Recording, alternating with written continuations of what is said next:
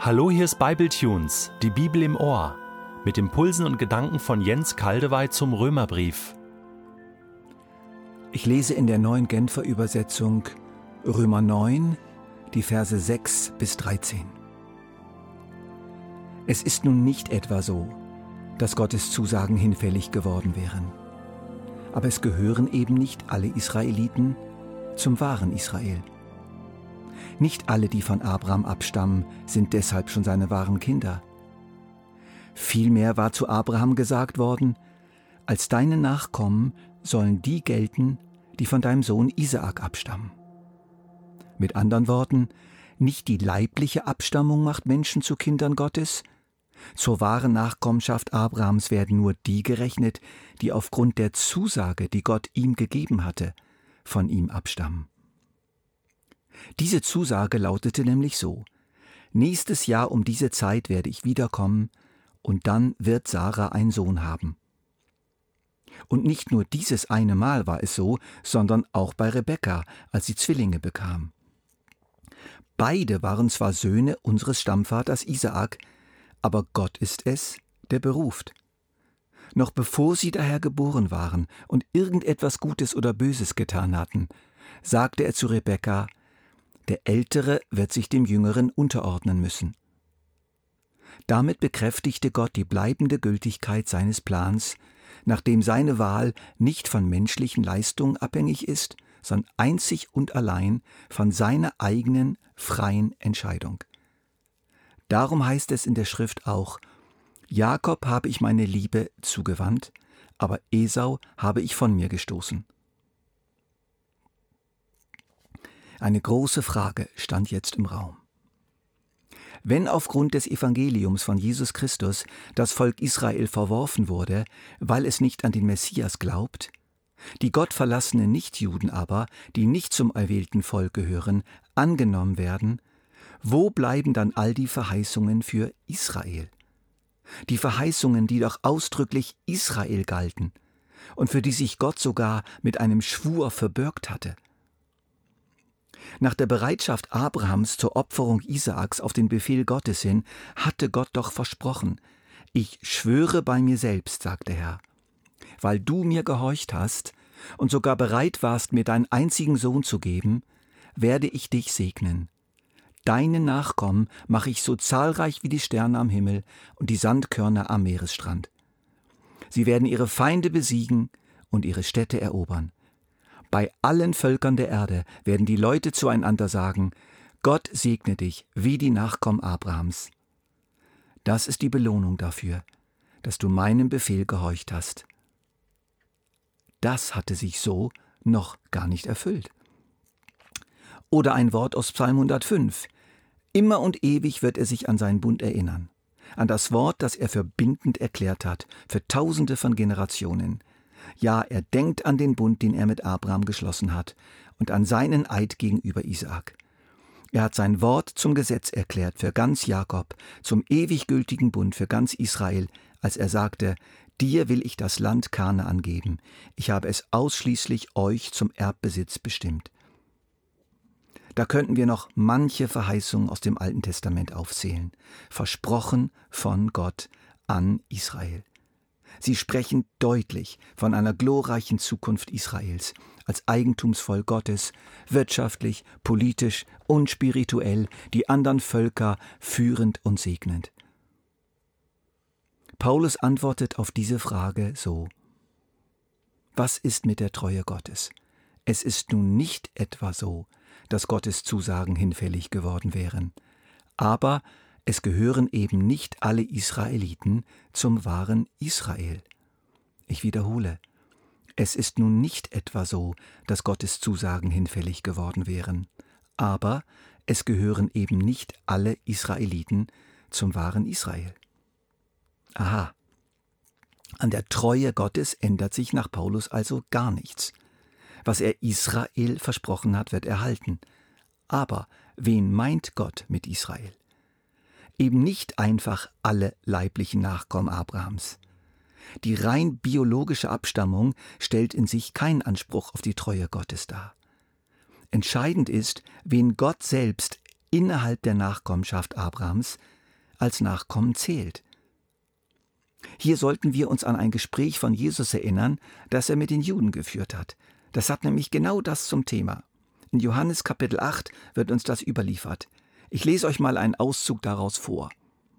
Jesus sagt, ich weiß, dass ihr Nachkommen Abrahams seid. Und trotzdem trachtet ihr mir nach dem Leben. Das kommt daher, dass ihr euch meinem Wort gegenüber verschließt. Was Jesus hier doch sagt, ist, dass er weiß, dass sie tatsächlich rein physisch von Abraham abstammen. Das stellt er nicht in Frage. Aber nun geht das Gespräch weiter. Wenn ihr wirklich Kinder von Abraham wärt, würdet ihr auch so handeln wie Abraham. Stattdessen wollt ihr mich töten. So etwas hätte Abraham nie getan. Ihr stammt vom Teufel, der ist euer Vater. Und was euer Vater wünscht, das führt ihr bereitwillig aus.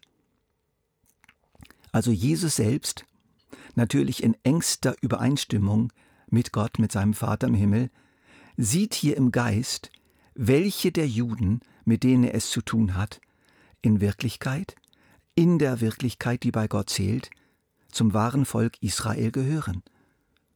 So hatte Jesus ja auch bei Zachäus, diesem Gauner, der aber wirklich ein Jude war, erkannt. Dieser ist ein Sohn Abrahams. Paulus in seiner Argumentation greift jetzt noch weiter zurück, ganz weit zurück in die Entstehungsgeschichte des Volkes Israel. Ismael, der Sohn Abrahams und Hagars, wurde nicht zur Nachkommenschaft Abrahams gezählt.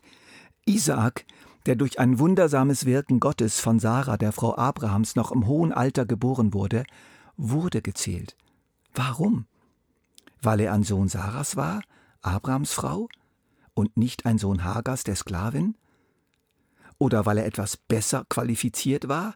Nein, sondern weil er verheißen wurde. Man könnte auch so sagen, weil Gott ihn gegeben hatte. Nicht die leibliche Abstammung macht Menschen zu Kindern Gottes.